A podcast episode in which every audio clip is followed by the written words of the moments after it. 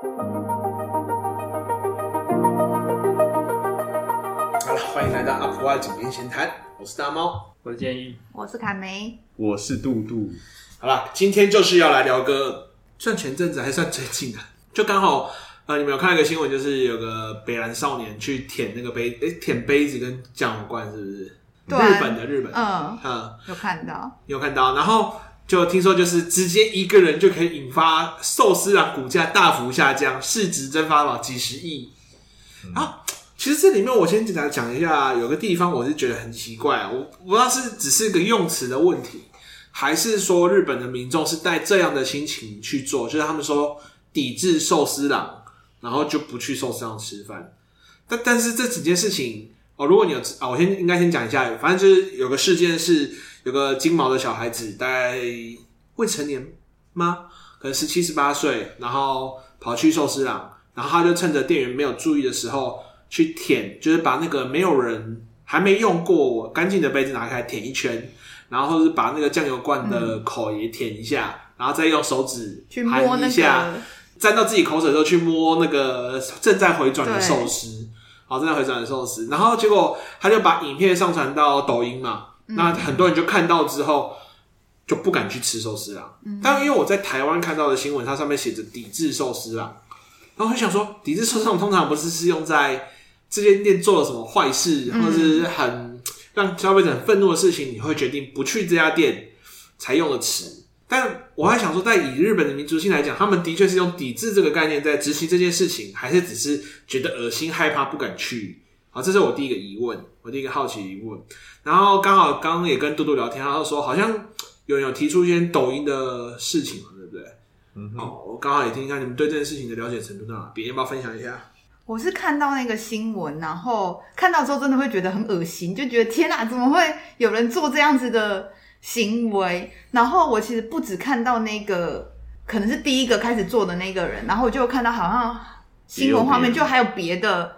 青少年在做这样的事情。你说是有一批人都在做这件事情？对，就是好像引发了就是模仿的效应这样子，嗯嗯嗯嗯、然后就让我觉得天哪，怎么会这样？对啊，嗯、然后我觉得真的对于像我以前是会去吃回转寿司，我就会觉得真的会怕怕的，就是哎。嗯，就是发生了这样的事情。但我记得我好像才前几个礼拜，我看到台湾好像有那个真鲜人把吃一半的把它再放回台上。这个新闻好像有看到，你应该有看到吧？嗯嗯，你不觉得台湾完全没有感觉吗？我觉得台湾的那些事情听起来也是一样恶心啊。嗯，然后好像就是他是怎么样吃一半，吃了一颗还是？因为我是看标题的，有没有看到内容？Okay, okay. 但我记得有这个事件，就是也是反正就是。至少反正就是不卫生啊，然后还有把它放回那个旋转台上面。嗯，对，我觉得这也是蛮过啊。他那个好像也是类似，他觉得他不想吃，又把它放回去，还是之类的。不知道。对，我只是觉得他们好，就是回转寿司很心，就是很可怜吧。嗯、就是会觉得说，天哪，他们疫情期间其实已经就是已受到蛮大的影响。然后到现在又因为这样事件，其实真的，我觉得民众会不敢去。我那时候也是有看这个事件啊，然后那个时候觉得奇怪的点也是说，为什么是公司受到抵制，然后股价还掉了很多？嗯、就是不是应该是这个少年的个人的行为应该问题吗？对啊，就是需要检讨，为什么是公司整个受这么大的？有种受害者又被检讨。对啊，哎、欸，可是我真的没有查到跟抵制寿司郎有关的文章，哎，就是 Google 的话，查到抵制寿司郎都是因为他们广州店有禁止说粤语的政策导致被抵制。哦，就是禁止说粤语，对啊，就是我没有查到有关于这个舔寿司舔舔舔舔人事件，然后被抵制的新闻或者是文章都没有。嗯，那我们现在暂停，让大家收集一下资料。好，那我们现在查完资料了。就是我们刚刚有去查一下，然后有发现说，就是以我们查到一些中文网站来说的话，之后发现说，就是呃寿司郎股价大跌了很多的这个钱，然后前面发生了这个寿司郎的这个高中生的乱舔东西的这个事件啊，那不知道是大家把这两件事情直接连起来作为一个因果关系，还是是真的当地因为这样就受到了一些抵制？好，那我们目前的资讯只能到这边这样。对，我们要兼顾媒体识读的，兼顾媒媒体识读的责任。好，顺便看一下，我看到的来源是来自于牙什么奇什么的新闻。那他的确是用了“抵制”这个词语啊。我只是觉得“抵制”这个词语，因为他他用了“抵制”这个词语，我是第一个好奇是在日本的风土民情之下，他们是觉得这些都是企业该负的责任吗？嗯，那也有，当然当然还有另外可能性嘛，就是国文不太好用错词语。嗯，因为我觉得，因为如果是我用我自己的立场来看，我会觉得我是害怕而不是抵制，因为抵制比较有点像惩罚的意味。对。但我觉得，如果是我遇到看到这样的新闻，我会比较是哦，好恶哦，我暂时不敢去吃寿司郎。然后所以是应该害怕的成分居多。嗯，而且加上最近又是 COVID-19 的，就是这几年就是有 COVID-19 的东西嘛，所以其实吐口水这件事情，甚至可以可以说你可以是恶意想要传染病毒了吧？对啊，我说我觉得这是可能性的。这你知道这个等级大概就像是以前那种都市传说，说把那个艾滋病的针头放在哪里，让你去被戳到，哦、概念是差不多的。放在电影院的位置上，按按对对对对，坐下去会坐到，然后就被插到。他说：“哎、欸，恭喜得艾滋病。”嗯，对，都市传说。好了，所以我们就先把，反正就是有有可能真的有被抵制啊，这个可能再看看。啊、嗯，第二个就是有人国文不太好，所以还是用了抵制这个词语。那其实在此之外，我们后来。是有了另外一个可能，我们会更想谈的东西吧？就是为什么这个人他要做这件事？也就是这个高中生，他特地做这件事是单纯好玩吗？还是有想要做什么事情？是目前得到的一些资讯来看，好像是为了拍恶作剧挑战。对，就有个挑战叫恶作剧挑战。嗯，好，我寿寿司恐怖主义还是什么？我不知道。我刚刚就是看了一堆包包含我特意去看推特。看他们的内容，哎，好，刚好看到寿司恐怖主义啊，好像就是说，哎，杜杜，你看到那一篇是怎么讲？你讲一下好了。但我看的不是寿司恐怖主义，他是说，就是本来在那种网络平台上就会盛盛行的一些。让大家去做一些挑战，然后拍成短影片上传啊。嗯，就像刚刚卡梅刚刚说的那个，搞不好不只是模仿效应，而是那些人都在玩那个挑战，这样子。哦，就有人发起挑战。对，然后大家就会各自去响应，然后拍说：“哎，你看未完成这个挑战，好像很厉害一样。”嗯哼，对啊，那就是做一件大部分人其实不太敢做，或是不会特别去做的东西，有风险的事情。我记得之前是有流行过那个冰桶挑战。冰桶挑战是为了。推广，让大家认识渐冻人，人哦，那意义是比较正向，对对，那是正向的挑战。嗯、但是后来，呃，比如说大家应该说，透过这个正向挑战，可能有发现一些媒体的扩散力，或者让自己可以被看见。嗯，就有人呢，应该是有蛮多人有渴望被看见的需求。嗯，所以他们就会各自都会去发起某些挑战，甚至有些人可能认为自己是挑战发起人，可以很自豪。如果这个东西红起来的话，嗯、哼我就可以，可能我的推特下面就可以说是圈圈挑战的发起人，大概类似这样的感觉吧。但我自己觉得，这么年轻的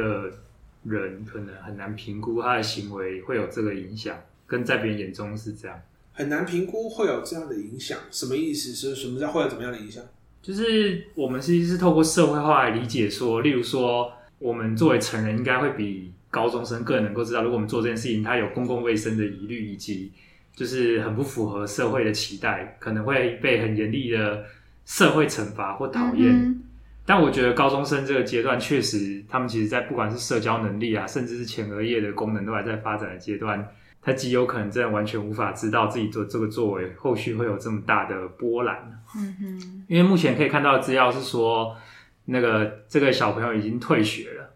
然后可能包含他的学校以及他的家长的，就是都接到了很多的。其实我觉得这样可以算是骚扰，哎，就是去打电话去抗议啊。因为你想想看，连学校都收到电话的话，其实是蛮无辜的。所以，我我觉得这边好像有出现一个问题是，大家或者是大众上面是不是都觉得，反正只要有事情发生了，就是应该要有一个人应该要出来负责，就是行为的人负责，其实是蛮直觉的，嗯，也也符合大家道德情感的做法。但我觉得我听你的讲法后，你会觉得就是以他的能力来讲，他是没有办法负起这个责任的，对吧？我觉得他不一定能够负起这个责任。那那你会觉得有人需该应该必须要负责吗？我觉得有人应该要负责啊。可是这里有一个可以去讨论的是，惩罚算不算是一种负责啦？我自己的观点，负责比较像是。就是在自己的能力范围内，尽可能的为你造成的损害收拾善后。嗯，那其实我是觉得，不论是肉收啊，或者是惩罚，或者是导致这一家人社会性死亡啊，我觉得其实都跟负责无关，比较像是复仇。应该说，你认为的负责应该是具备主动性的，但是其实肉搜呢都是属于被动性，就是我肉搜你出来，然后要你道歉、负责，然后怎么样承担起来，但是其实是属于被动性的，所以你会认为这东西比较像复仇。当然，我觉得那就是复仇啊。嗯，我自己有一个区别，这个社会在寻求负责还是寻求负责负责的方式是说，我们在积极的创造一个恶的后后果，还是一个善的后果？你想想看，今天肉搜这一家人，然后打电话去嘲讽他，或者是做这些事情，其实没有善的后果可言啊。嗯，唯一的最有可能的后果就是这一家人可能失去工作，然后无法念书，甚至接下来一辈子郁郁寡欢，搞不好还会自杀干嘛的。这个其实毫无社会的公义，或者是除非我们把复仇视为是正义的一部分，就是要有复仇才能够完成正义啊，要有惩罚才能完成正义，不然的话，我觉得这毫无社会的善可言啊。汉谟拉比法典的概念，对啊，这在我看来就是一种复仇啊。善，而且其实善的角度，我就觉得有很多检讨空间是，哎，我们怎么样？例如说，更能够利用这个事件来教育青少年或孩子，是你的行为会有什么影响力，以及可能会有什么不佳的后果。甚至我觉得，像这样的青少年更应该有更多的辅导以及心理的照顾，是要让他明白他确实做错事。可是，我觉得就是不管是嘲讽或是试图碾碎他的心灵，我觉得都是不正义的一件事情，就是没有善可言。嗯、那我就觉得，就是我自己会用这种方法来区分这个社会到底是在寻求善，还是说其实这个青少年根本不重要，他只是我们恶的一个宣泄出口。就这个社会压抑了一些愤怒跟恶意，就是需要有一个犯错的人来杀死他来。鞭鞭打他，然后让大家这种恶意得以宣泄。其实社会上很多事件都有这种影子，就是我们只是想要我们的恶意可以合理合法的被宣泄。所以，其实我我刚刚为什么我会提出说，会不会这个抵制是真的成立的？也就是说，他们的风土民情，他们认为你这间公司就是应该要防止这件事情发生，所以你没有做好这个防治，你应该要负起责任。所以他们抵制寿司郎。其实我觉得这件事情是合理的，就是我我所谓的合理是它有可能成立。有可能、啊，对，有可能成立。所以我在想，我还好奇的是，他们是不是做了这件事情？然后，呃，因为其实目前唯一的受害，也不是唯一的，最大的受害者可能就是寿司郎，因为股价直接蒸，呃，说市值直接蒸发一百六十亿，嗯，然后如果是日元的话，换算成台币也就超过四十亿台币，其实是一个蛮夸张的，这几乎就是一个公司可以生死存亡之际了吧？好，那所以发现这发生这件事情之后。刚好台湾有一个，哎、欸，是哪一位写的文章？哪一篇？你说讨论，就是你刚刚发的那一篇，王力第二战研究所。OK，好，还是另外一个？就是他刚好在讨论的是他另外一个讨论，就是大家有有人关注寿司郎嘛，有人关注这个学生嘛，然后、嗯、他有关注另外东西，就是他们发起挑战那个平台，嗯，也就是抖音，嗯，TikTok 这个部分。那因为抖，我觉得抖音就是相信这大家应该就蛮常听到的。所以抖音其实真的对我们的生活带来蛮多不同的影响。我其实，在上课的时候会跟大家讲，因为川普之前是有意愿在美国断掉抖音的，就是想要推行禁止抖音使用。嗯，因为其实抖音可能好像在美国的风行程度是蛮夸张的。甚至像我现在有时候看到美国蛮是有蛮多类似短视频，就是没没有太多的内容，反正就是可能是个妹子跳个舞，然后配个音乐，然后或者是玩一些特效的东西，嗯，然后十秒二十秒过去就这样。因为之之前有跟那个放办一起合作的时候，其实就有讲到，其实抖音好像有时候会夹杂一些比较类似像政治宣导的影片或者是什么，就因为。它类似影片是一个一个刷嘛，它有时候会中间就夹一个我刻意可能想要你看到的某些讯息，嗯哼，让你来不及去。第一个是没有躲掉啦，第二个就是在我们很短的时间去吸收讯息的时候，我们没有办法思考对错，然后它会马上推送下一个讯息给你的话，你的思考就会断在那里，嗯哼，所以它的确是有影响到我们，比如说我们注意力时间会一直被缩短，嗯，然后或者是我们被筛讯息是很快的，一直被喂养讯息，所以之前川普那时候讲到定的。呃，我觉得有时候川普来讲这件事情，大家会觉得，我觉得川普神经病啊，川普什么都要禁，刚好川普形象就这样子。可是我后来就觉得，好像川普就要说啊特别去卡掉抖音、抖 TikTok 这件事情，好像也并非是无的放矢。所以我刚刚有问说，哎、欸，你们有没有看过类似的短影片？就是你们有没有真的去刷过？我个人是没有真的刷过了，但我因为我看那个 YouTube 的 Shorts 上面就有蛮多，其实就会是抖音的影片这样，嗯，对啊，但我本人是没有真的去用过那个 App，然后常常刷这样子。你们两位呢？我也是都是看人家可能转传的或者是什么，我其实自己没有用，就是用过抖音，嗯，对。只是我刚刚会在刚刚是因为建议讲了一些孩子负责这件事情，让我忽然觉得，哎，这个好像要切开来两部分再看这件事情。你觉得是哪两部分？就是一个是孩子的行为，那到底我们要如何教育孩子，或是给孩子正确的观念这件事情。然后另外是，因为我觉得好像没办法说抖音就应该这个平台好像就应该为这件事情负责或什么的，但是确实也看到了抖音的这种短影片形式对于孩子造成了一些负面的影响。因为刚刚建议在讲的时候，我确实能够去想象，哎，这件事情引发了这么大的影响，那大家一定开始去可能起底这一家人，然后我觉得真的会想到这个孩子，或许他一开始只是恶作剧，然后但是后可能他可能他没有想那么多，但是可能真的对于他后面大家对于他的这些谩骂啊什么的，我觉得不见得这这，我觉得真的很有可能造成这家人的社会性死亡。就像之前，其实像之前，呃，去年有一个事件是那个唐氏症去的孩子去一家店，然后买购，然后后来大家开始去抵制那间店，然后其实后来的那个也是那个越来越练，然后我会觉得，哎，对那这个店家其实也是产生了非常巨大的一些负面影响，然后我觉得对于那店家来说也有可能造成那个社会性死亡，然后我就觉得变得是。哎，当事者有时候还来不及为自己的行为负责的时候，嗯哼，太多的那种社会压力，我觉得反而造成了有点。那我觉得这是在网络时代会造成的一些影响，对啊。你说那个事件，其实我有稍微追了一下，看他到底有发生哪些事情啊。嗯，你说那个，你说那个类似炸鸡摊嘛，然后唐氏症的人来买东西之后，然后没有付钱。那我觉得这里面这件事情很有趣的一件事情是说，第一个是他妈妈来 po 文，嗯，然后说哦，只是想还原公道，还是还原还原真相，还是什么东西？嗯、其实他去还原真相，不会是以一个公审的形式在 po 文或在公众，然后你或者是甚至是他有去贴传单或什么东西的，嗯、我觉得很明显一件事情就是他报复性很强，但他一开始就一直说没有，不是这个意思。第二就是用弱势族群的身份去打压。这个老板，嗯，好，但是我也听了这个老板或者是其他人旁人，就是路人给的一些讯息，好像或者说那个孩子看起来完全不像唐诗正，就是他有没有病我们不知道，因为他真的有病，但他在常人无法判断的时候，那我是老板，我就是觉得，哦，你可能不是唐氏症，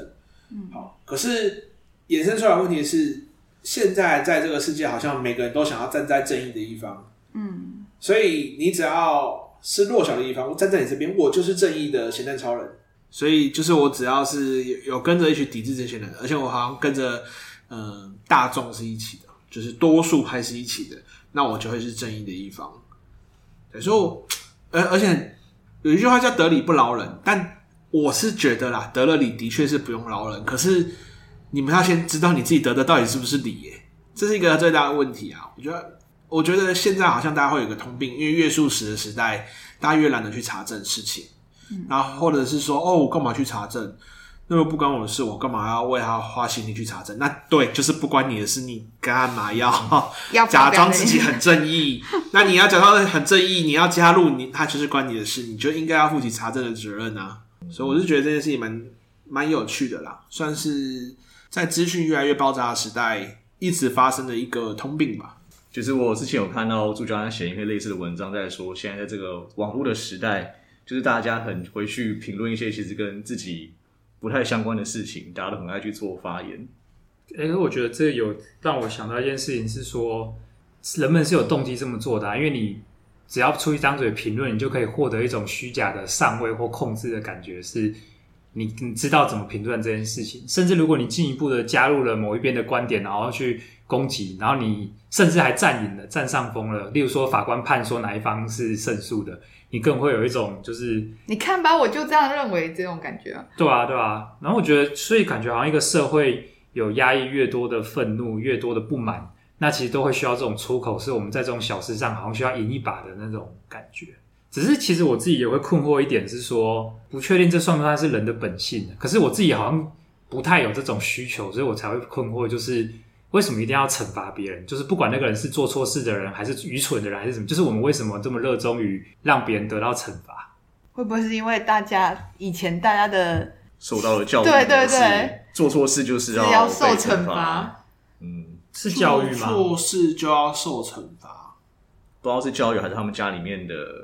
观念嘛？因为像我昨天刚好就是有带国中生讨论是否支持死刑嘛，嗯，然后就有一个女生，她就是非常义正言辞的说，犯错就是要付出相对应的代价啊，就是她就是会讲这种话。可这真的是教育吗？等下，我我觉得付犯错就要付出相对应代价，我可以接受。但是你要先去想的是，你代价的目的是什么？我代价是为了让你不要再犯错，还是我的代价是为了让你去补偿，嗯，对应的那个人损失的那的东西？你损失财物，还是损失其他东西？损失名誉等等等等等等。所以像登报道歉，可能就是为了补偿名誉嘛，就是我承认我之前讲的话是假的，等或者是其他原因。好，可是那死刑到底？补足了什么？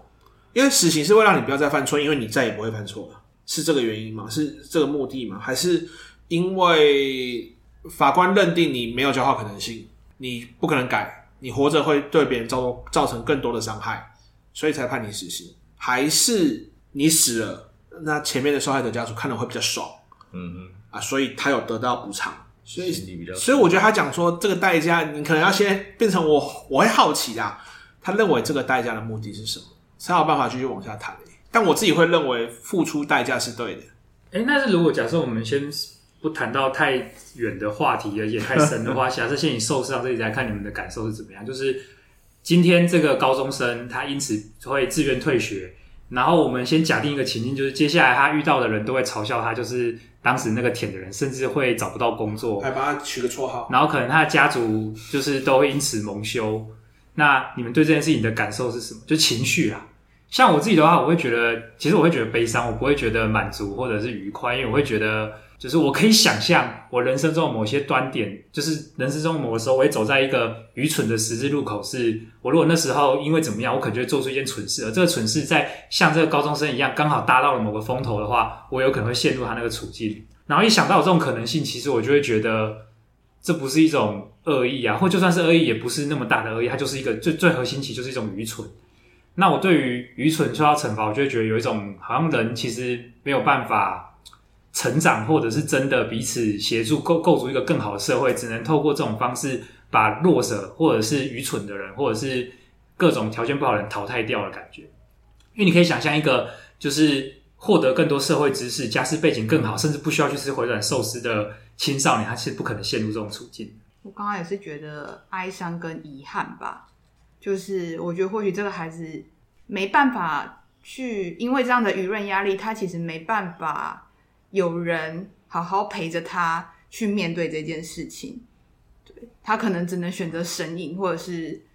呃，家人可能也会。家人也会变成承受了很大的压力，可能没办法好好陪着孩子走过这一段，因为可能家人，我觉得这不一定啊，这真的要看每个家庭。但是让我想到，我试着要去同理这个孩子的心情，然后我觉得他会需要家长陪伴孩子去说，诶，他的心情是什么？那他可能当下的呃有哪些，可能是什么样的需求？但是如果这时候因为家长承受了太大的压力，他反而他其实没办法好好的去疏导孩子，嗯、然后反而他就一就开始责骂孩子，就觉得你应该要为你的那个负责，或者是你害我们都怎么样怎么样怎样之类。那其实孩子我觉得他也不会往好的方向发展，反而会可能会因为这样子的家长也来给他压力，反而让孩子会觉得，甚至对他的家长可能有仇恨，就会觉得你为什么都不懂我之类的。所以我会觉得，哎，不管是对这个家庭或者孩子来说，我觉得好像都没有任何的好处，然后他也无法很难从这样的事件当中去那个学会一些事情，这样子。学会一些事情？刚刚怎么讲恶意啊？因为我会觉得小朋友其实他会也会有一些，就是因为我从我女儿身上看到啊，发现她有时候会吐口水啊，她会觉得就是好笑。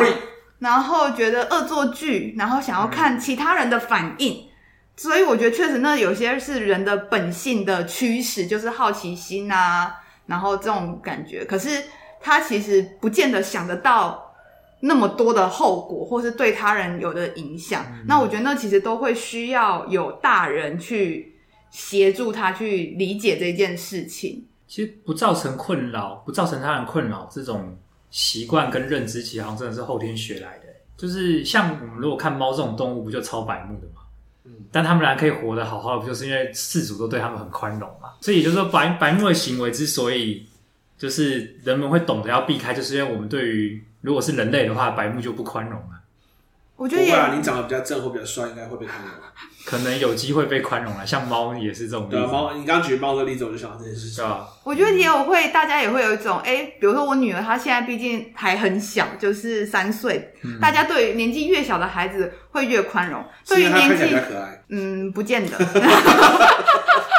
不见得是因为长相，好好好，但是确实，我觉得大家会对于觉得青少年。你应该要懂得更多啊！我觉得大家会有一种长这么大了，对，已经无法宽容。学校都没教吗？你家长都没教吗？我觉得大家会有一种他应该要懂这件事情，可是我觉得这不见得。哎、欸，你讲这件事情是就是我觉得我最常愤怒的一件事情哎，就是有时候我会接触到某些老师，啊，因为工作的关系嘛，嗯嗯，而且某些老师他们就常会抱怨青少年，说什么长这么大，问你什么情绪，就说哦没有，没有生气，没有怎么样，没有感受。然后就是过来说连感受都不懂，然后我就想说啊，你们就没教，因为我们的学校教育好像真的没有去真的去教孩子们说，你这现在的这个状态是叫什么感受，嗯，或者是多陪他们去引导。所以有时候我听到老师们去讲这句话的时候，我会生气，耶，我觉得我超生气的。嗯，我觉得有些时候会说会是家长觉得，哎，学校应该有教吧，学校这些应该是学校要教的啊。然后有些老师可能会觉得，这是家庭应该对 家庭应该要教的啊。那或许在这样的状况下，其实孩子什么都没有学到，嗯，但是他却觉得，但是社会却觉得他应该要会某些事情。就是世界上最，就是最不相熟，但是最信任彼此的人，就是老师跟家长这样的意思。有这个可能。就以前的一个笑话，就是说高中老数学老师跟大学数学老师是世界上完全不认识的两个，但是最彼此信任对方。他说：“哦，这个微积分上大学会教。”大学说：“哦，这个微积分你们高中应该教过。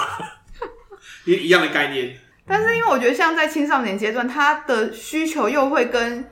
小小孩其实不太一样。嗯，是啊，他把影片上传，确实是应该为了满足某种需求。对啊，比如说同才，因为他可能会这样，哎、欸，有些人会开始看他影片，因为我相信那个影片现在的触及率应该很高吧？就是哦，对啊，现在应该蛮高的。对，然后但是我觉得孩子他，我觉得有这个需求是正常的。就是人都会有一些被关注的这种需求，可是如果有人可以理解孩子，然后带他去朝其他的方向发展，那我觉得才会是一个对于孩子的整体发展是比较好的。也就是说，其实我们可以假设一下，就是公堂之上假假设一下，应该是不犯法，对不对？嗯，就是说他做这件事情，大家觉得你不该做这件事情，你不得体，或者是你怎么那么笨？做这些行为，然后换句话讲，会不会就是因为这东西现在太流行了，然后他如果不做会被排挤，会被霸凌，嗯、或者是他可能是呃，他们就约好每个人都要拍一部类似的影片，嗯哼，对，啊，只是他做的是刚好是最过火的那一个，所以他出事了，所以他其实有很多可能性嘛，所以就是我们说，我们平常是讲说叫行为偏差，嗯，那偏差意思就是嗯走歪了，嗯，但走歪并不是到十恶不赦。所以说，如果是以比例原则的话，目前他受到的对待是合乎比例的吗？我觉得这跟刚刚嘟嘟讲的付出代价，付出代价，那到底代价应该要付多少？还是要用一辈子来偿还？我觉得这好像是一个，呃，我我觉得我没有办法给答案，但是好像大家也都可以去想想看这件事情，以目前的走向，或是以每个人我们现在给他的评价，他对不对？因为你们刚刚两个说，你看他的孩子，你们说。建议说是悲伤，你也说是悲伤，嗯，还有遗憾，遗憾，遗憾，遗憾。对，然后，但其实我觉得我好像，我我反而不是用悲伤，我就是我，我觉得我会有点算戏虐嘛，或者算嘲笑嘛，或者反正就是这是一个人必经的过程，就是大家谁没有做过蠢事，只是你要怎么从里面走出来，所以我也不会觉得很可怜啊。反正我我会觉得啊，每个人都该学着为自己负责任，只是你在什么时候遇到这样的事件。因为有些人可能十五岁或者十岁、五岁，其实就有遇过类似的事情。那你到了，也有些人可能二十五岁、三十岁才做了一件蠢事。你知道，人就是总是有那个被雷打到的时候嘛，就是突然脑袋犯沉的时候。对对对，你就在做一些社会性死亡的事情。我觉得对他来讲，他有点类似是这个社会性死死亡的这个经过，只是他要付出的代价可能比普通人更多。因为因为我觉得后续可能会有赔偿问题。因为你只是做了一个挑战，然后你赔让一家公司赔一百六十亿嘛，那你不赔好像也说不过去。那更衰可能是你父母啊，你说没有责任，我觉得也不完全，因为就是呃，你你该起的监督或者是教养责任是不足的，或是没有办法让他有该有的自我行为认知，所以产生这样的结果，对啊。所以我自己会会觉得我没有到认为我会为他悲伤，我可能没有那么慈祥吧。慈祥，哎，阿兔兔，你自己对这件事件，我好像也是比较遗憾而已啊。然后我遗憾的只是说，就大家为什么会想这样处理这件事情？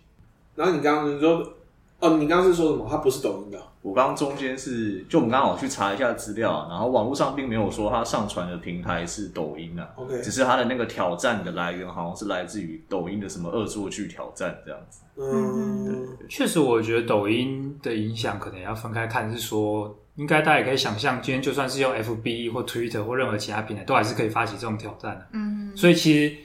某些愚蠢的或没那么愚蠢的挑战，一直以来都有在不同的青少年世代会去酝酿。但换句话讲，我觉得它其实是有透露一一个优点的，优点就是这个破皮的时候。好了好了，这个都剪掉了，啊、还要接回来。就好了，主要在讲的是，刚好现在因为因为年龄层的分层，就是我们每个人习习惯使用的社交媒体不太一样，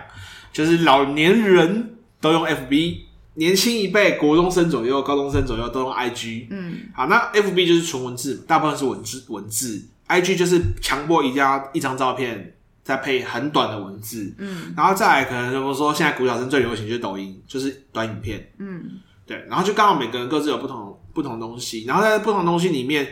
我觉得可以看见的是，我们我们现在的成年人其实蛮害怕尝试新东西的，或是。比较少发挥创意，就是说，甚至看到事情也比较难，不敢评评论。对，那的确像 IG 或者是抖音上面有蛮多挑战，是他们会比较愿意尝试，或者会蛮其实蛮多东西是蛮有创意的。我觉得还是不可否认，他们有一个这样的优点存在啊。嗯，对，只是相对性的是尝试的过程中本来就比较容易出错。我只是想分享一下，就是我的观点上面，呃，有好有坏。你说有到底抖音是不是全然都是坏的？我没有到那么反对它，嗯哼。但是我知道在资讯战方面，它是个很好用的工具，嗯。所以我还是会常常会提醒大家，为什么抖音它有这样的危险性，嗯。包含资讯就直接被塞你脑袋里面去，嗯。你根本就来不及去分辨它的对错。另外一个因对于比较多常在使用的人来说，好像是因为你的专注力会越来越短，因为你已经太习惯。几秒钟就给你一个新的刺激，新的刺激，而且是被动的。就我，我最近还看到一些很多几十秒就教你一个什么记忆法还是什么东西的，然后 然后因为拍那个影片的就是一个心智心智图的老师啊，我就看他是就对着荧幕，然后一直转二那个什么？魔术方块，魔术方块，然后就一直在讲一些，比如心，因为心智图好像大家都说跟记忆有关系嘛，嗯，然后教你一个记忆小技巧。然后就这样五五十秒、三十秒影片就这样过去，然后你就觉得哎、欸，好像有学到东西。但我常常 要跟他讲就是，通常你觉得在五十秒之内你好像有学到的东西，你最后都是没有办法应用的，因为你没有学到。对啊，因为那其实他只会给你一个讲概念，好像也还不到概念，对，还不到概念，他只会给你一个讯息，嗯，对，资讯很短的资讯，可是到底可能就觉得我好像懂了。但是这，但通常应该看完后会有更多的疑问吧？就啊，什么意思？但我觉得，如果他们常习惯这样接收的人，可能不会有这个疑问出现，他就会觉得，哦、呃，这就是我平常看资讯的方式，就是给我短短的东西，好像就足够了。那我觉得，这对于孩子来说是一个，对于使用者来说，我觉得会是一个很严重的影响吧。嗯，因为未来他再回来，比如说他要看学校的。比如说文字量更大的时候，他其实会是那时候他就觉得光是一篇文章可能对他来说就已经是认知负荷很高了。那是因为平常都没有在锻炼，所以给你后面给你一些可能一般人看的东西，他其实就承受不了了。嗯，而且这种影响其实我觉得会跟贫富差距绑在一起，因为像我有一个经验是说，我去一个餐厅用餐，然后那个餐厅老板要自己雇小孩。可是他又太忙了，他没时间顾小孩，所以他就是一个平板给那个幼稚园的小朋友。然后每次去那餐厅都是同一个场景。嗯，那也就是说，你有余力，你你没有过劳，而且你有相对的知识以及余力顾小孩的家长，你不会让你的孩子陷入这个处境，就是专注力一直被斩断，然后可能这时候你还会陪你孩子看书干嘛的。可是你没有这个余力的家长，你不得不用这种方式让你的小孩可以待在那个环境是安全安静的，你就只有这种方式。那最后的结果就是。可能劳动阶级的，就是没有时间陪孩子的家长的孩子，他会更陷入这种处境；而你有时间有这种就是文化资本给自己的孩子的人的孩子，不会有这种处境，就形成一个更大的落差。我觉得这真的是、欸，因为很现在很多家长会用就是三 C 保姆吧，嗯，然后我自己我因为我过年期间刚好确诊，嗯、然后我就会发现说，在那段期间我已经没办法 休息，因为我同时。因为要家里有孩子，其实你很难说，因为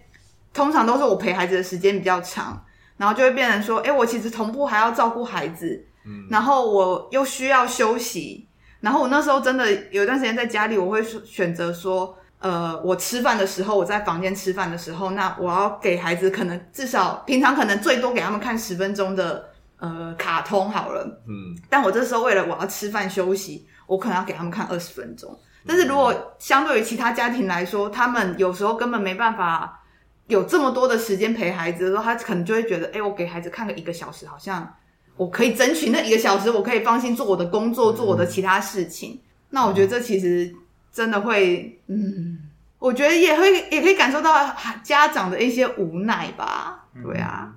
但这个还有让我想到一点是时代的变迁，是说不要讲父母辈，至少我自己小时候我也会有那种。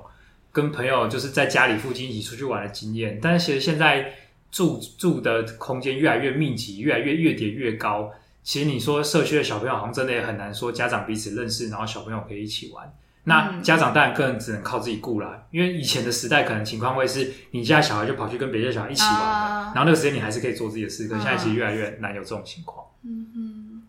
我是有一个不知道会不会有点扯远，可是算是从寿司郎事件我自己的一个结论吧。嗯，可能这种心情，就这个结论啊，我觉得其实可以追溯到多年前郑捷事件的时候，我就开始有这种心情。就是我有感觉，我们这个社会，就是可能全世界都这样，好像太无法接受每个人心中，不论你是是不是定义自己是好人好了，我们好像有点无法接受恶意的存在，还有去谈论恶意。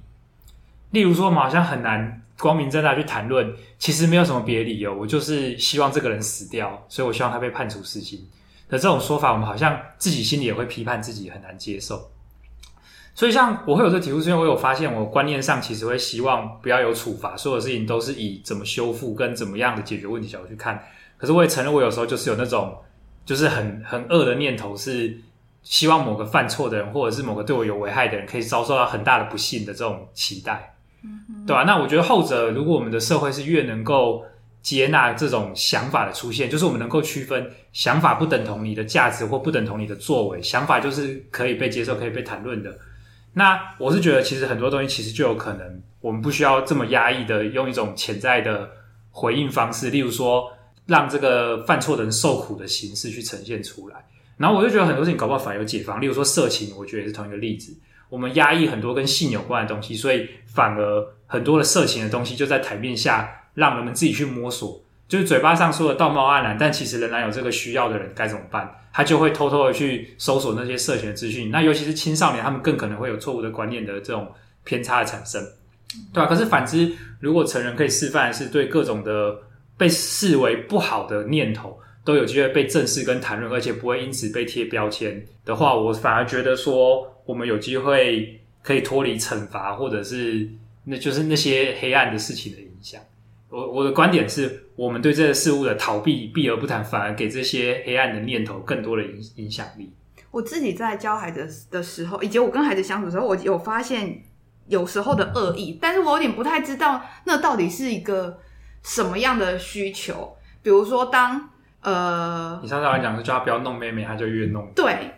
然后或者是我在生气的时候，哎，我就是小朋友在生气的时候，他们会想要丢东西。然后或者是他就会想要破坏某某个东西，然后有时候我讲孩子讲不听，我觉得我有时候我有一次，可能几次，就是我也会忍不住，可能是几次。有时候我一直讲他，我说你不要再弄妹妹了，你不要再弄妹妹，然后可能他还是一直一直做这样的行为，有时候我会忍不住推他。哦，嗯，对，但是。但是后来我知道我的情绪下来以后，我其实就我知道刚刚我其实不是不领先的状况，嗯、但是我其实我确实我也承认，其实某部分的这也是某部分的恶意啊，只是我有点就在讲说，这到底是人的什么样的需要吗？我从心理学角度直觉想到，其实是杏仁核的影响。杏仁核，因为你看啊，就是如果我们回到想象我们人是丛林里的动物的话，嗯。我们在某些时刻会感觉到对生存有危害的时候，我们会肾上腺素分泌啊，然后会进入战斗状态。嗯，那战斗就会有包含摧毁造成你危害的目标物的这种本能存在。嗯哼。而、啊、我直觉联想到一种可能也，如果照你刚刚讲算恶意的话，也算我对我的那个游戏的摇杆有恶意的例子。就是打一个王打了二十几次打不过，这有时候会气到想要直接把摇杆就是 摔烂，或者是拿东西起来把它砸烂的那种冲动。对啊，可是其实理性一回来，就会想到，干砸烂惩罚是我自己啊，我要买一个新的。可是当下真的会有一种，不管我就是要砸烂我才爽，生气。对啊，就是所以如果再多输个几次，可能就会忍不住这个冲动了，但是还可以忍住。Okay. 只是所以这样对比起来的话，我觉得那是一种你的本能被召唤起来的反应。嗯哼。说回过头来讲，可能人的价值就在于我们如何驾驭这种本能，而不是被它控制。嗯，刚刚有讲建议的恶意嘛？是把那个说摔手游游泳池。对啊，但那段我其实要小，现在有很多小时候充满恶意的一些记忆，那算恶意吗？你不是如果如果照我的定义，其实不算啊。但是那个就是恶行。你的定义是我带着一个坏坏的念头。我觉得有恶行跟恶意这两种不同的概念。那 Okay. 有些恶意恶行本身有更多的好奇跟其他的需求，不一定有恶意。你可以可以叙述一下你小时候做了什么事情？呃，跟家长去家具店逛的时候，嗯，然后摸来摸去啊，就会发现有那个水床躺在上面很好玩。就是发现那个水床边边有一个，就像那个游泳圈可以吹气的那个地方，对吧？其实我觉得，的开关我觉得那时候的年纪已经可以大概可以知道说，哎，这个如果打开的话，水会漏出来。嗯，但就是实际上还是会试着这么做，而且最后还没把它关起来就跑掉了，手手痒痒的干嘛？手贱手痒，对吧？然后就把它打开，然后水就喷出来了。其实我对于这种心态，现在成年之后自己回头去看，我还是会。充满了好奇跟想要研究的心情，是说，因为我还记得那种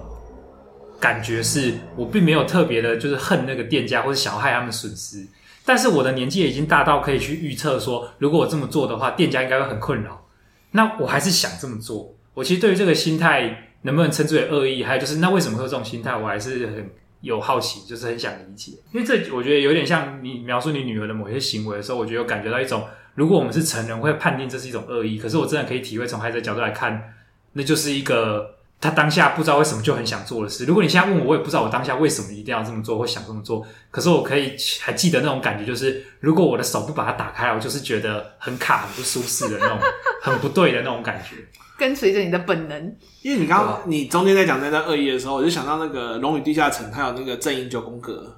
就是他有分成说，就是他把人的角色，他因为他是个角色扮演游戏嘛，他每个人扮演的那个阵营会跟你的